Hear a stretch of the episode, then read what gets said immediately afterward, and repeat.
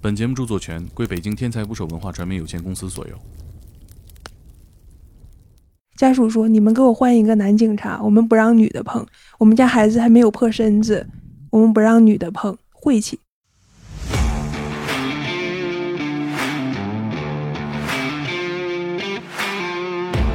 家属是迷信的，家属会端过来一碗香灰水，说：“娃儿啊，这个东西辟邪，你多喝一点儿。”医生是属于说白衣天使，法医属于碰死人不干净的活。一个女孩子，你说这些东西将来也嫁不出去之类的。而且，就算不写性别限制的时候，他们也会优先考虑男生。我是在这个基础上有临床医学的经验，还有实习经验，还有推荐信。这个人在夏天三十多度的水塘里泡了三天，这什么个色儿啊了已经？绿色墨绿色了，就绿色的尸体表面有暗红色红色的的血管，把自己的塑胶手套摘下来了，手上抹了一层润滑油之后，把死者的食指套在了自己的手上去按的指指印儿。我当时我就觉得这老头儿牛逼，我非要找到我家人的那个死因一模一样的一具死者不可。嗯听起来有点儿神经质，有点儿精神病，但是这个是我支撑我做法医最大的动力，没有之一。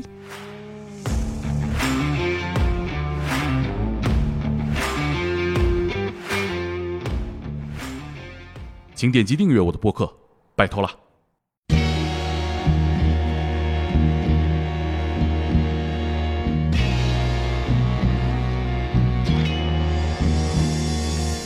大家好，我是猛哥。今天的节目是我们最受欢迎的选题类型——法医讲故事。老听众有时候批评我的选题不务正业，今天咱们就务个正业。法医这个职业的故事魅力啊，无需赘述。与死者对话，观察极致的人体状态，用冰冷的手术刀破案。法医的真实工作笔记一直都是畅销书的题材。我记得前几年我们办公室特别流行看《尸体变化图鉴》，尤其是午饭的时候，我一直不明白为什么极致的恶心能激发一部分人极致的食欲，为什么这部分变态我认识这么多。在咱们的节目中呢，一共有四位法医嘉宾，老听众都记得，其中有两位是《天才捕手计划》最高产的作者，法医刘八百和法医廖小刀。他们曾经是大学室友，毕业之后回到了不同的省份工作。虽然有着截然不同的性格和爱好，却都保持着对写作的热情。今年我们整理了他们俩的办案笔记，做成了一套两册的图书，《我的骨头会唠嗑》。几乎都是在节目中没有讲过的案子啊。目前呢，全网有售，六八折，当当六幺八活动还参与满一百减五十。清空购物车之前，拜托加一套进去。说回到今天的节目，本期嘉宾是《天才捕手计划》的新作者，也是我的老朋友、老网友，他的笔名叫林红桶，红桶是他的最喜欢的办公用品，用于装尸块。我们录节目的时候，他还没想好笔名，所以在节目中自我介绍，他说自己叫猫猫。这次录音的缘起是上一次和秦明老师的节目中，我们聊到法医队伍中的女性很棒，但是很少，好像女性不爱干法医。不少听众提出了反对，可能并不是女性不爱干，而是这个职业本身对女性不够友好。有听众分享说，自己所在的城市只招聘男性法医，这是性别歧视。这提醒了我，也许我们以往过于关注这个职业记录的故事，忽视了从业者本身的境遇。据我了解啊，法医是一个需要一定体力的职业，有时候他们要扛一两百斤的尸体。在现实生活中呢，很多男性法医会主动承担团队里的这部分工作，但这个潜规则不管对男法医还是女法医，都是一种束缚。就像公司里的饮水机需要换水的时候，通常大家会看向办公室里的男性，男性呢又不得不起身，女性呢有时候又不得不表达感谢。但法医办案不像饮水机换水，晚喝一会儿也死不了人嘛。每一起案件的背后，却牵动了很多人的生活，所以在平衡权力和追求效率中，诞生了只招男性的规定。这是我猜的，这是个复杂问题啊，有必要尽可能说清楚。所以我找到了林红彤，一位刚工作三年的女性法医，正好她也在记录和思考这些事儿。红彤的案子带有她的女性视角，她在天才发布的第一个故事，也是她经历的第一起案件。是一对母女被同一个男性侵犯和残害的故事。本期节目封面就是这个故事的插图，在“天才捕手计划”公众号搜索“我在东北当法医”就能看。最终凶手被抓住了，但连办案的男同事都觉得是受害女性的美貌为自己的家庭惹了祸。他对这个同事说：“那玩意儿好像长在你们男人身上，需要我带你去看看吗？我们学校实验室里泡着一个二十厘米的。”听完这期节目，一起认识一个新法医，他来自东北，拎两个红色的桶。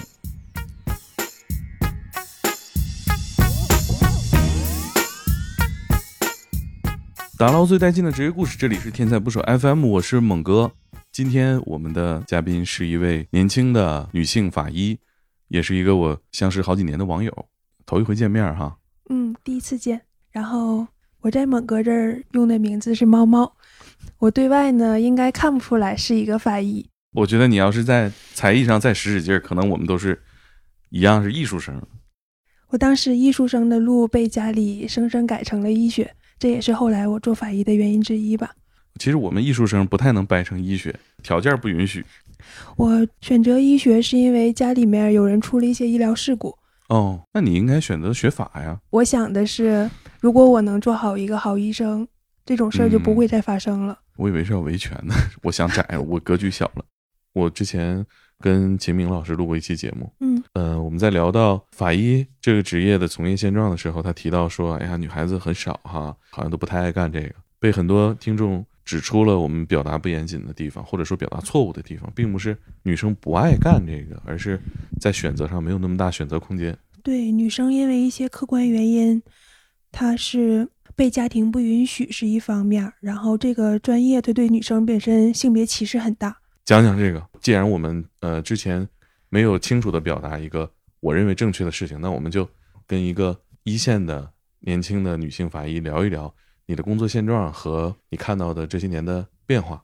我是二零二零年的六月开始实习，这个时候呢，我应该还是一个刚刚毕业的医学生，对于法医行业懂得不多。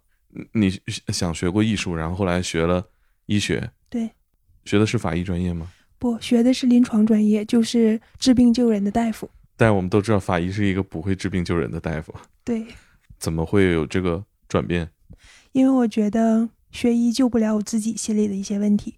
嗯，学法医能救你自己心里的一些问题吗？对，学法医可以，因为我当时学医选择学医的时候，我是因为家里面出了一些变故，嗯，这个变故它使我想要说当医生去救人。嗯后来我觉得我这个想法有点幼稚了，嗯，不是所嗯有的医生都能真正做心里想做的事儿。嗯，是，我觉得不管是哪一个职业，从个体或者说从职业生涯初期这个角度去观察的话，可能都不太能马上短期内实现自己从业时候那个目标，它可能是个很很漫长的路啊，一定是。嗯、但是你学临床医学的话，在医学院，具体学校不说了，但是肯定是中国比较好的啊，有鄙视链儿吗？大家会对你从业的时候选择去法医觉得很诧异吗？我们临床是鄙视链的最最高端，我们鄙视着口腔，鄙视着药理，鄙视着基础医学和法医。能 能理解。那呃，他们对于我后来做法医没有什么不理解的，因为我上学的时候就属于那种比较特立独行的姑娘。怎么能表现你特立独行呢？临选择实习单位的时候，当时我可能是迟来的逆反期吧，也可嗯能是上学的时候对医院或者说对治疗的东西了解的很多，嗯，我就和我爸爸妈妈说，我想当法医，你们有认识的公安的人吗？我想去实习。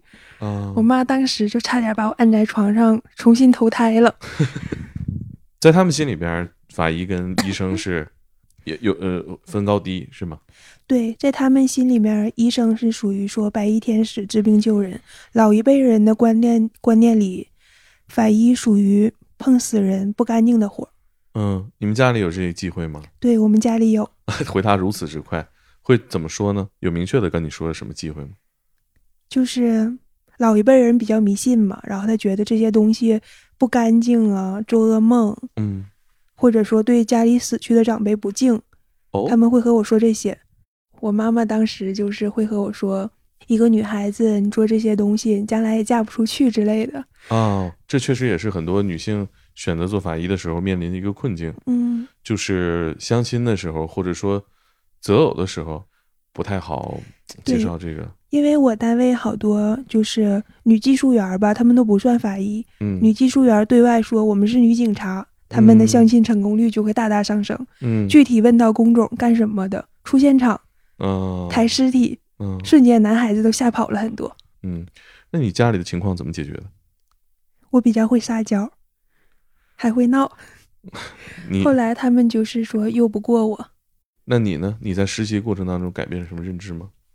我刚实习的时候比较社恐，然后比较也是比较怕血腥之类的。也不太跟活人打交道吧，什社么恐，就是你社恐啊，你也不用跟这个需要和活人打交道，打交道。哦有的时候家属要比单纯的医院里的医患关系更复杂。那倒是，呃，你可以给我们讲讲大概一线的法医工作具体都是什么吗？我以为，呃，可能就是处理好每一个尸体，呃，然后记录清楚、汇报清楚，也要跟家属打交道。嗯，像出现场记录、解剖和处理尸体这些，大家应该已经听过很多次了。嗯，大家听说过迷信的家属要求法医喝香灰水吗？凭什么？ 喝香灰水，那什么逻辑？嗯，什么逻辑啊？家属是迷信的，家属会端过来一碗香灰水，说：“娃儿啊，这个东西辟邪，你多喝一点儿。”这个还是好一点儿的家属，还有那些比较过分的，像我们出过的一些农村村镇的车祸现场，家属会直接拦着说：“我们不让女的着，女的晦气。”啊？家属说：“你们给我换一个男警察，我们不让女的碰。我们家孩子就是死者，我们家孩子还没有破身子，我们不让女的碰。”就是这样。谁在乎他破不破身子？谁他妈要他那破身子？对呀、就是家属会比较迷信，家属会比较忌讳这些，这时候就很难。哪很难的呀？和你家告诉我属是哪沟通的呀？我记着这个村 儿，我不剪进去，我把这些人逼掉。这是哪的？我真没想到。我觉得，我觉得一个呃女孩子学医也好，包括呃进入这个单位，可能受到不同程度的性别歧视，这个都很理解。这个是不是有点太侮辱人了？这个确实是因为，如果说像学校啊，或者说单位里，或者说长辈的性别歧视、工作歧视，这些我都可以理解。嗯，但是我在工作里遇到的这些家属，其实很多次让我有过打退堂鼓的心思。哦，还来自于这个。后来怎么解决的？你把香灰水怎么处理了？我把香灰水泼在了可爱老婆婆的脸上，我说：“您多喝一点儿，真的假的？那岂不是一个真事的故啊？那不是事故。我有嗯师傅撑腰，而他只有一把香灰水。人家可是有一个村子的。因为我在实习的时候吧，它不是像现在工作的环境。嗯我实习的时候，我们出现场是从单位开着车去现场，嗯第一现场是开着车去，第二现场就是解剖或者尸表的现场，一般是在殡仪馆。嗯殡仪馆的话，像家属啊，还有说一些，嗯，民政殡仪的人员，他们都已经到了。这个时候冲突会很多。这个时候，因为家属的压力不光于来自于我们，不光来自于警方，这个时候就是家属压力会很大，然后他们会和很多人爆发冲突。嗯嗯，所以我听你这么说，其实你还是大致上能理解他们的当时的处境。我能理解他们的处境，但是我不接受他们这么对我。呃，师傅会怎么说你？呃，知道你遇到的这种关于性别上的歧视吗？我师傅最开始也是要劝退我的嘛，啊，他是一个从业二十多年的一个老刑警，嗯，老非师常傅，老师傅非常厉害，但是他嗯不让我叫师傅，我叫哦师傅他跟我急，我必须叫大哥，啊， 这个怕叫老了还是怎么着怕叫老了吧？啊？他这个人就是表面看起来嘻嘻哈哈的，实际上特别认真负责。嗯我的我最开始刚上班的时候，也是像医学院刚毕业的姑娘一样，怕嗯血、怕嗯异味儿，嗯然后遇到这种很脏很臭的地方都不愿意靠近。嗯，思想转变是因为和师傅出了一个高腐的现场，嗯，高这复个到人什么程度了？这个人在夏天三十多度的水塘里泡了三天，哎呦，这整个是人就是已经巨人观，或者说整个人已经膨起来了。嗯然后因为他是无名尸嘛，就是我们需要在他的身体上找一些来证明他的体貌特征，比如嗯说疤痕啊、痣啊或者纹身之类的。那巨人观的情况下不太好找吧？对，这什么个色儿了已经？绿色墨绿色了，墨人是绿墨色，绿色对，人是墨绿色，然后它带着一些就是所谓的腐败静脉网，暗么红色的腐败哦静脉网，就绿色的尸体表面有暗哦红色红的，色的血管儿。这个人他还是就是比较胖嘛，一个男性，中年男性，这个人还比较胖，他巨人观了，你还能看出胖不胖？能的，就是皮下脂肪它和嘭起来哦的是不一样的。当时我就是往后躲嘛，我和嗯他，我和我师傅刚带的技术员小哥哥，我们两个甚至打起了赌，说哪儿是上风口，哪儿是下风口。你最好是说的是上风口下风口，嗯那个狗男人把我骗了。嗯啊，那这真看不出来啊。嗯，在外面是在外面做的，因为它的味道太大了嘛。嗯就是我们把它抬到第二现场，也就是抬到殡仪馆的时候，嗯是放在室外做的，嗯放在室外的一个小通道吧，小通道，然后往它上面喷了一层杀虫剂，喷了一层酒精，啊，我们就开干了。啊，所以你闻到了非常浓烈对，的尸非臭常浓烈的尸臭，我们戴着 N 9 5口罩都不管用。啊。我听过很多呃做这个死亡相关职业的形容过，你你有自己的形容吗？关于尸臭？怎么说呢？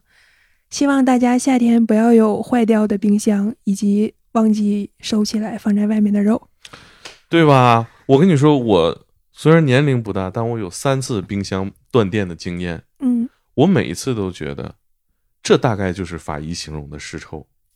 整个冰箱里面，猪、牛、羊、鸡、鸭、鱼混在一块儿，对，混在一块儿的臭味儿。变成一股浓水儿。嗯，然后，啊，那呃会你有什么处理的方法吗？秦明老师给我讲过，他会随身带香菜搓手。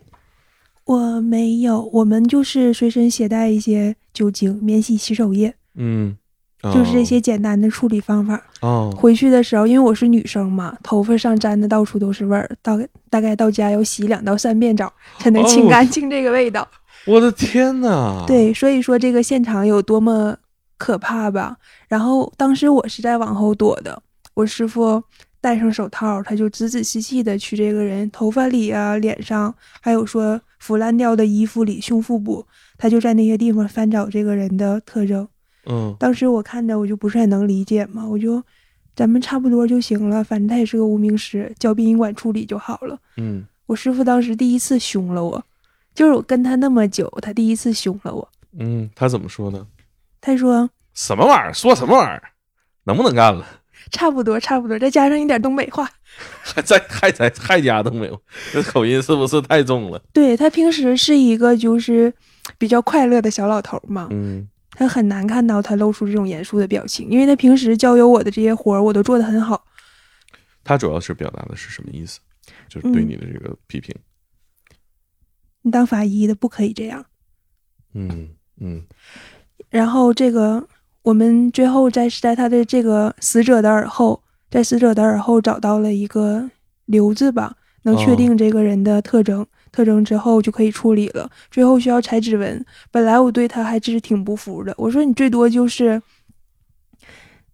嗯，不怕脏不怕臭，找一找嘛，能怎么样呢？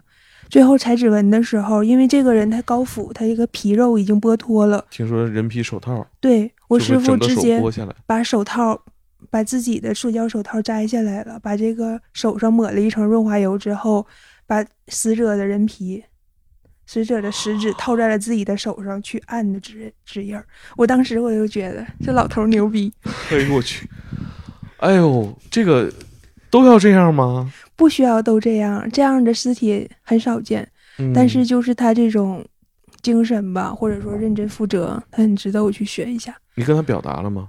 我你说跟他牛逼，我跟他表达了，后续我们现在还在联系，因为我师傅都忘记了这些事情，他可能觉得只是他工作中的缩影，这些事情嗯对我的改变挺大的。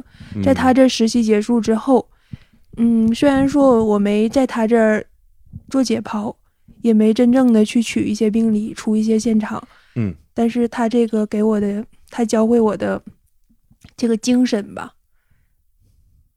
嗯，算是支撑着我后续遇到困难的时候去激励自己。嗯，什么时候正式工作？二一年，那那个时候，呃，你以这种临床医学的学学习背景对，到法医队伍之后，大家会不会觉得很奇怪啊？你这么选择，有没有跟你交流过？每这一个知道我是临床医学背景的人都会说：“你一个学临床的，为什么这么想不开那实际上，这个岗位在警察队伍里面的地位怎么样？或者说有这种鄙视链吗？你觉得？？”这个岗位，嗯，法医技术、现勘技术的话，在之前的公安队伍里比较有效的，就是比较有用、比较高级的。但是现在像图侦啊、监控啊之类的技术发展的太快了，嗯法医只是作为一个辅助，嗯嗯，明白。嗯，大家就不是很重视它了。嗯，实际工作之后，队伍里面的男女比例怎么样？全程二十几个法医，一共有算上我，一共有三个女的，另外两个哦呢，一个已婚，一个能抱着娃儿，单手喝啤酒。哦，但是这个感觉，嗯、好像这个这个职业对女性不太友好啊。嗯，实际上，嗯，对于年轻姑娘挑战最大的事儿，解剖的尸体有的时候不是当场运过来当场就能切的，一般都要在殡仪馆或者说存放中心的冷柜里冻个一到两天。嗯拿出来是冻得很硬，然后用水管冲水现解冻哦的。就是很多次我的手都是泡在冰碴里，哦，我以为这种是零度锁鲜那种，就是还是维持在那个温度，身体不是是软的，不是的，是冻冻上冻硬了的现化冻啊，现化冻。那不跟我们平时冰箱里化冻意思一样吗？就是对放到冰水混合物里。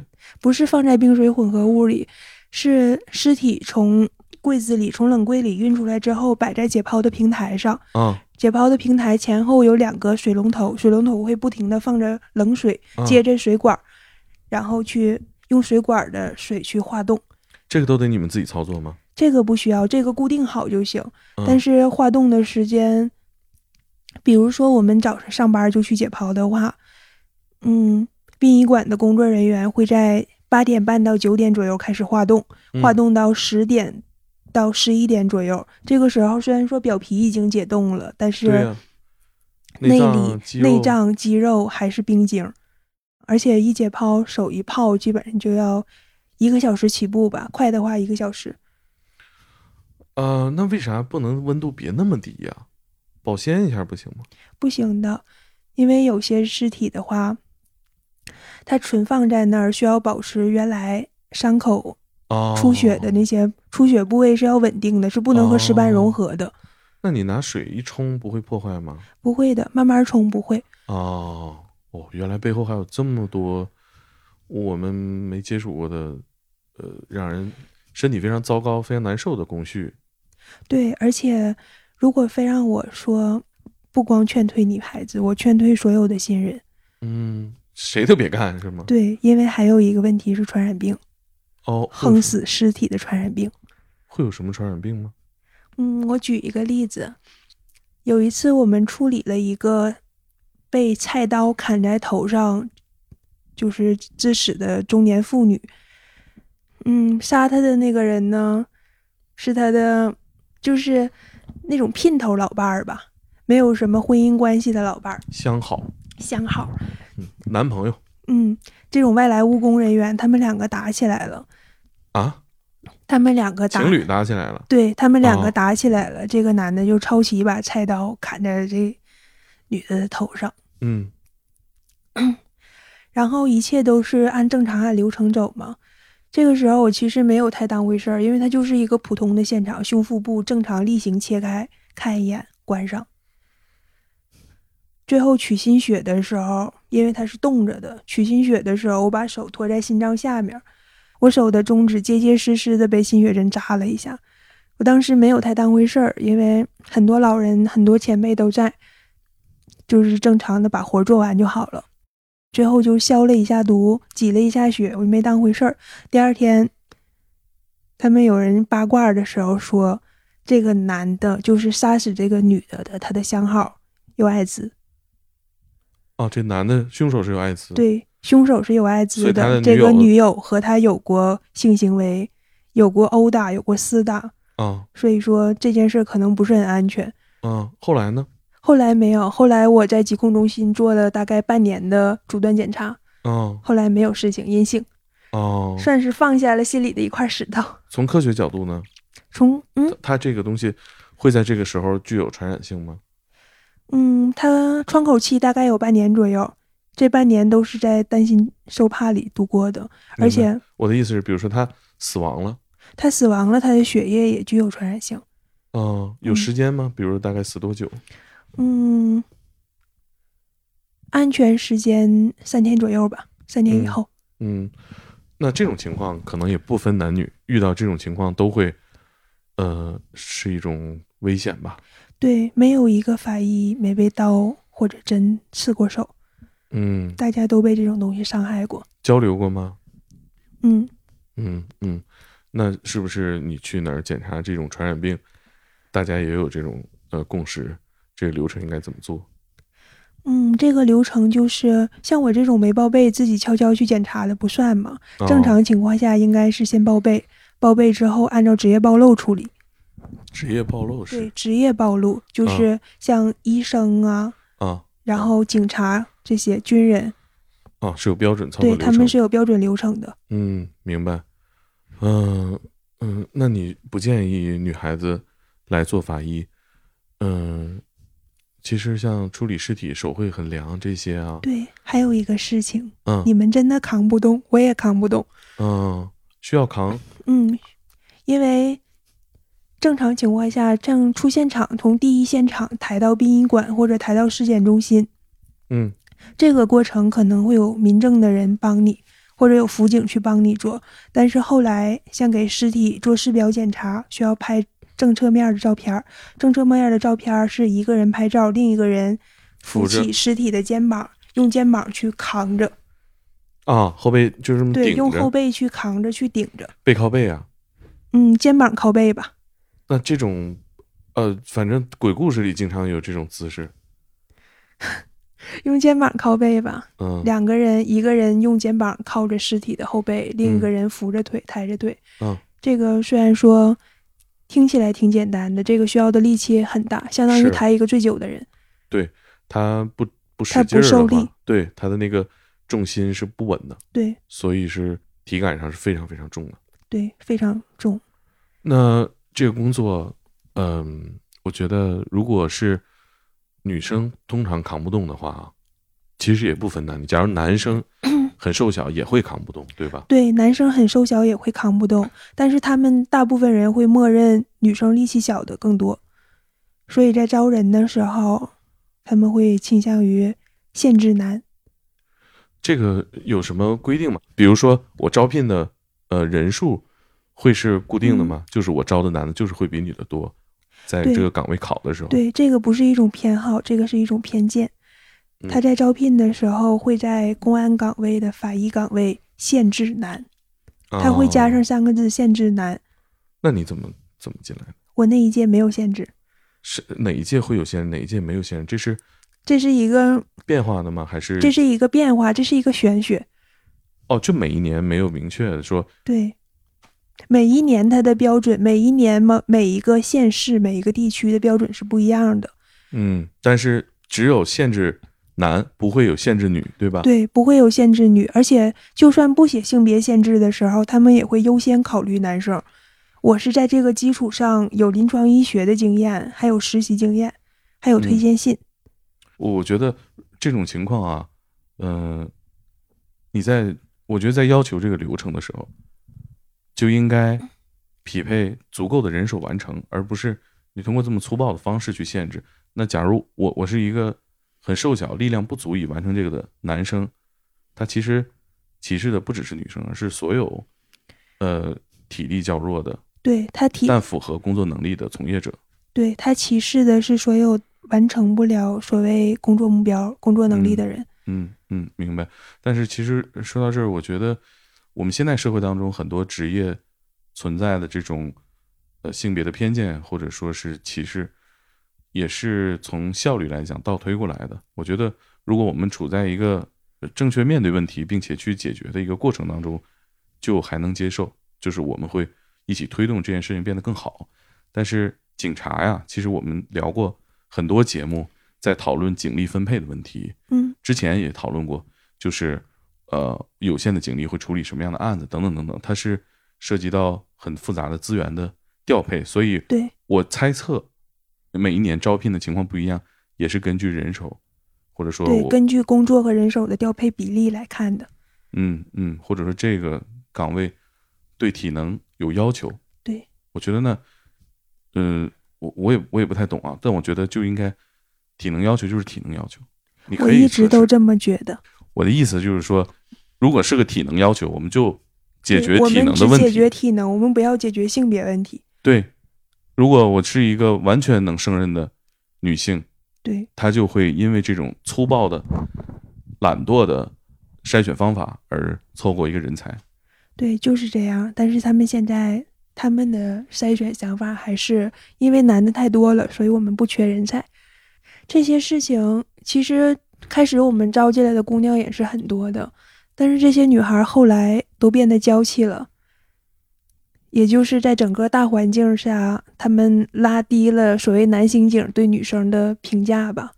嗯，那我觉得你他这么们一说提到女孩子，就会觉得一个小姑娘，你过两年就会结婚生孩子的，啊，你结婚生孩子，你就只能当一个站边制的内勤，这些都是原话。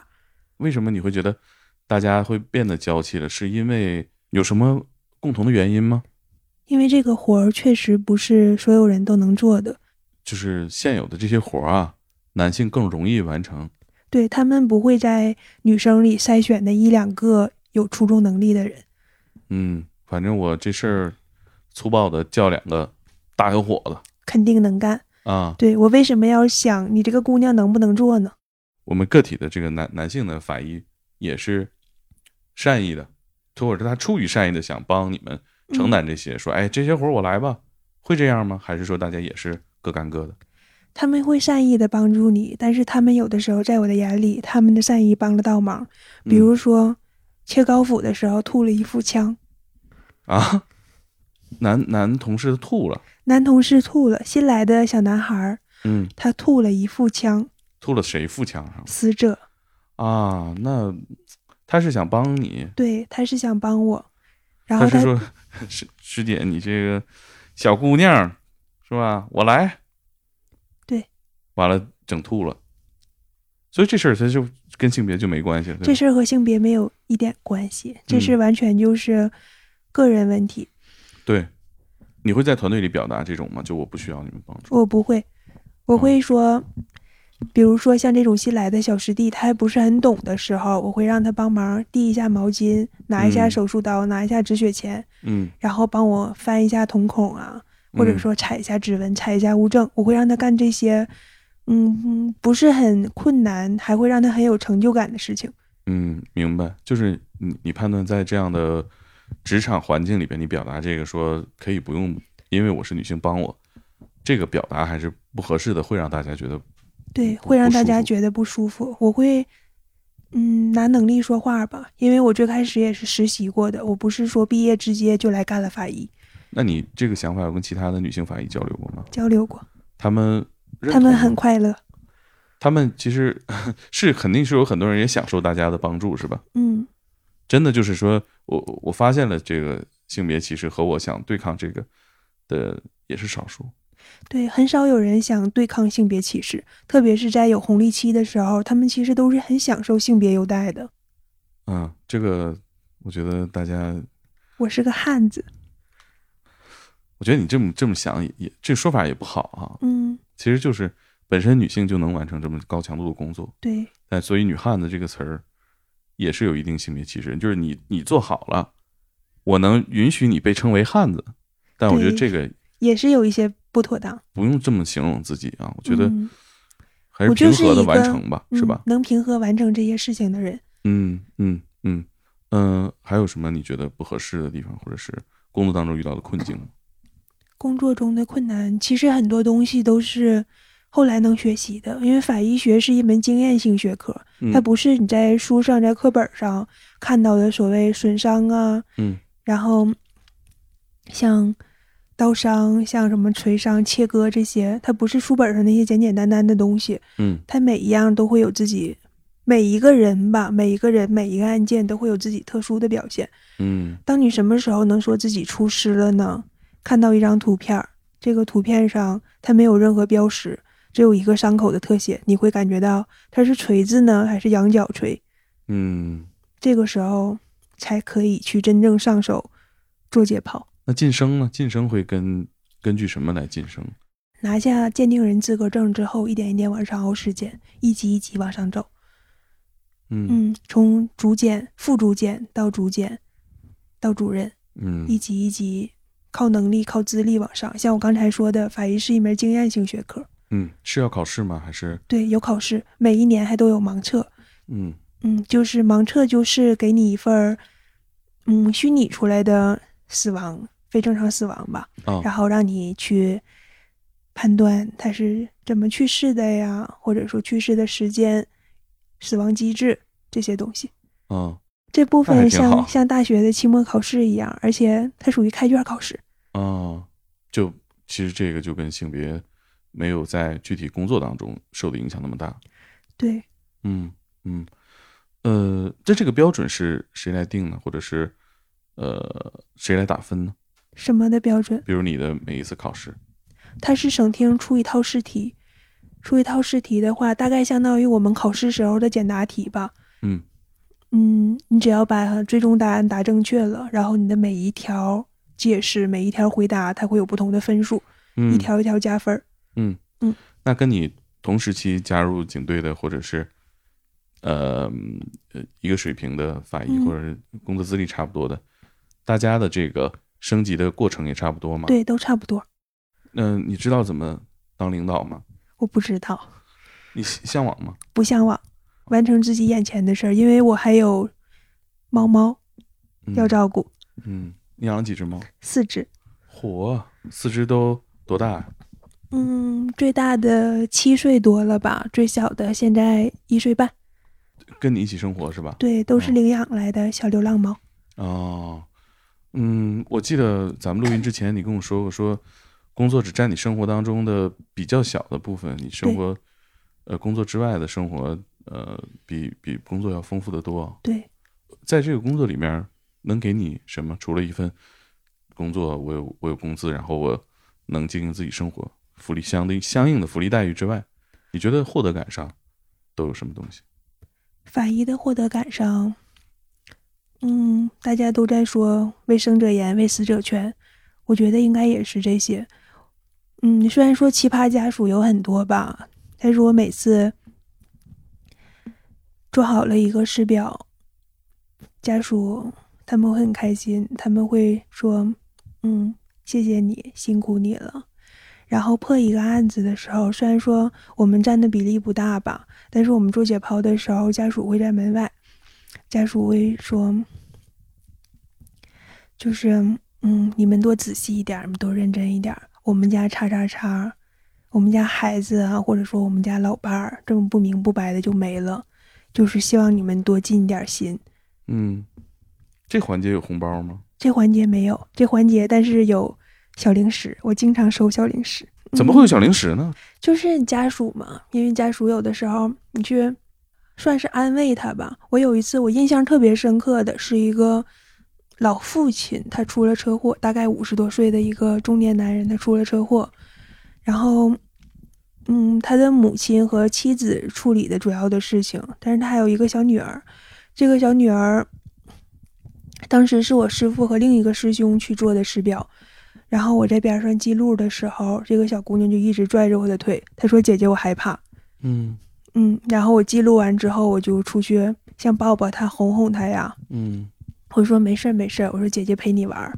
嗯”然后里面的事儿谈完了，家属像肇事他们这些事情谈完了之后，我们临走之前， 这个小姑娘返回去，小姑娘跑到她妈妈身边儿，然后不知道说了些什么，小姑娘向我跑了过来，掏出一块糖，她说：“谢谢姐姐，姐姐抱抱。”嗯嗯，这个事儿，我当时我就觉得我的工作挺有意义的。我的工作不帮不光是那些机械的记录，嗯嗯嗯，大部分的法医或者说警察在现场跟家属的相处状态是什么样的？会会是一个什么样的气质？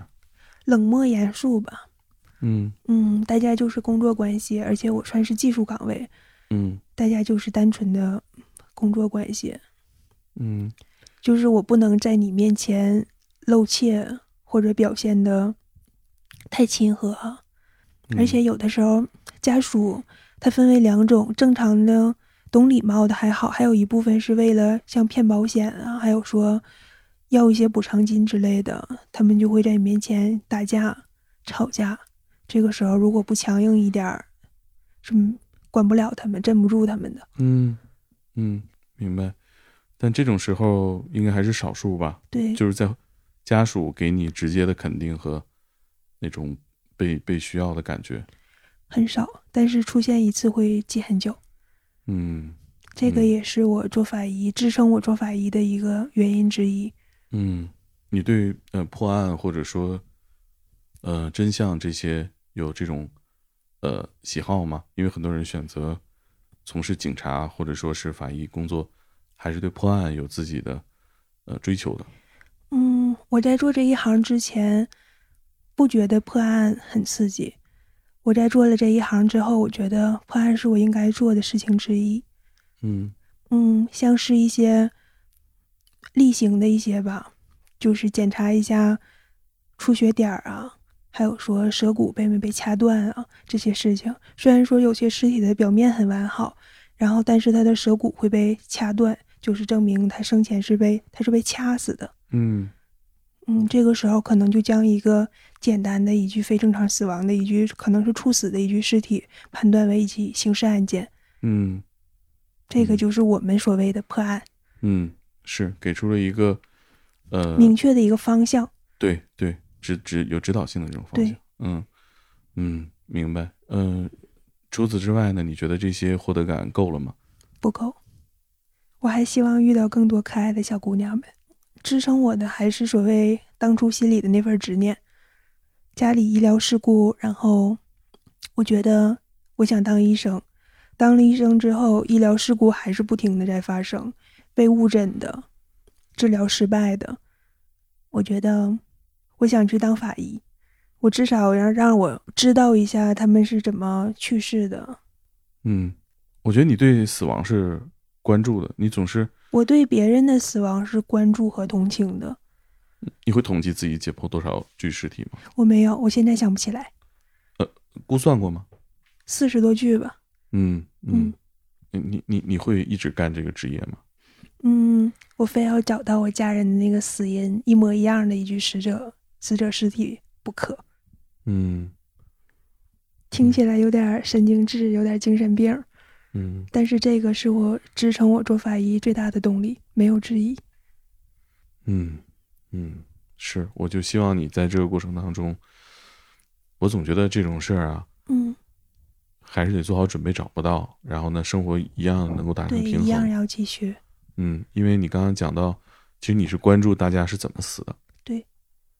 它不是一个冰冷的，我告诉你说现在大家都在怎么死亡，而是你会去思考他们为什么这样，对吧？对，所以我觉得你你这持续工作下去的话，受到精神污染会更多。是这样。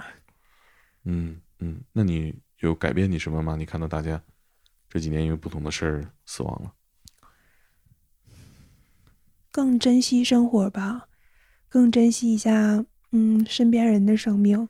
我会去独处家人，独处我的朋友，嗯多做做体检，小心一些可能会潜在的危险，比如呢，像车祸啊，然后高空坠物这些，高空坠入太吓人了，对怎么怎么小心呢？ 远离大风，嗯，远离脚手架以及拆迁楼这些，对，他我们觉得很多人都不会很注意。我提醒一下大家，啊这个不是来自一个关心你的人的提醒，而是一个处理过很多尸体的法医的提醒，对，就证明着事实上是有很多人因此而受伤甚至死亡啊！不到你这都是死亡，对，然后少打架斗殴，没有什么事儿是吃顿饭解决不了的。对，少激情打架，不行就再吃一顿。对，嗯，理解。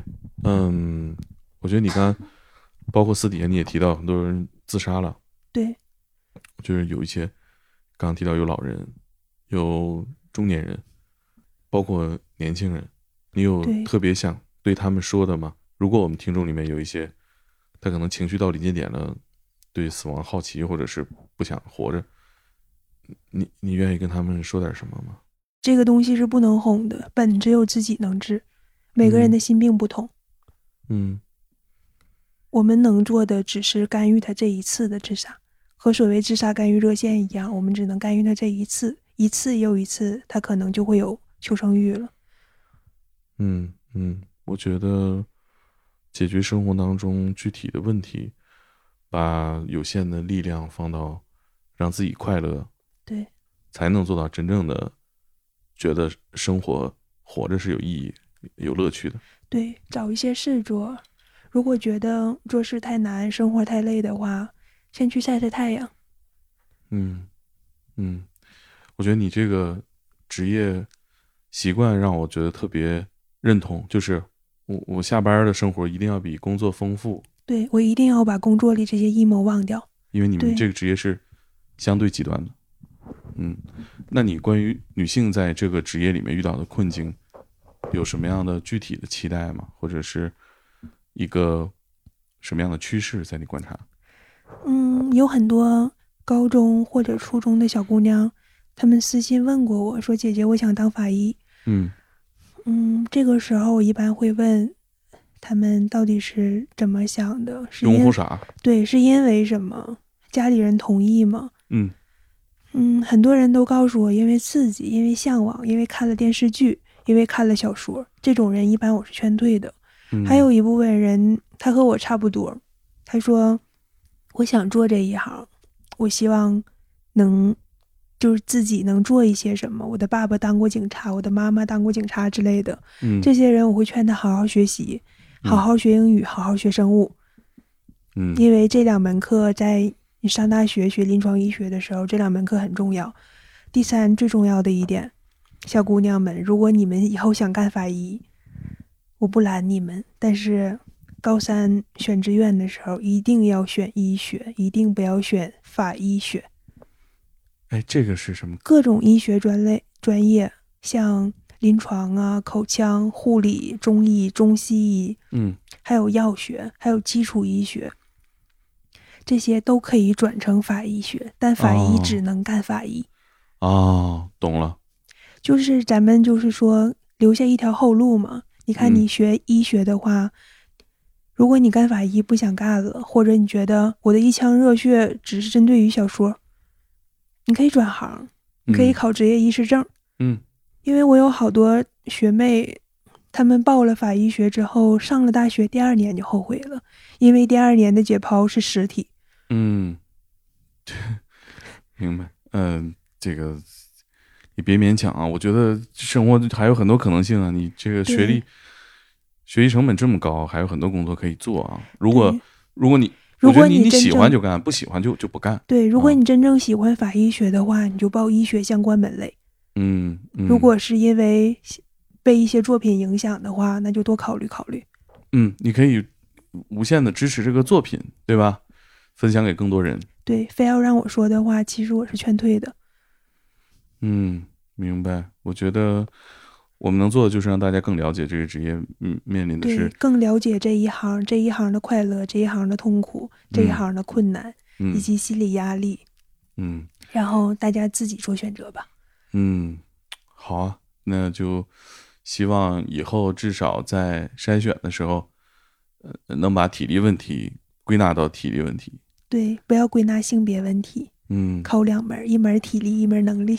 嗯，行，那这期就聊到这儿，好的，祝大家，嗯，不面对这些困境吧。嗯嗯，那我们就聊到这儿，好，嗯，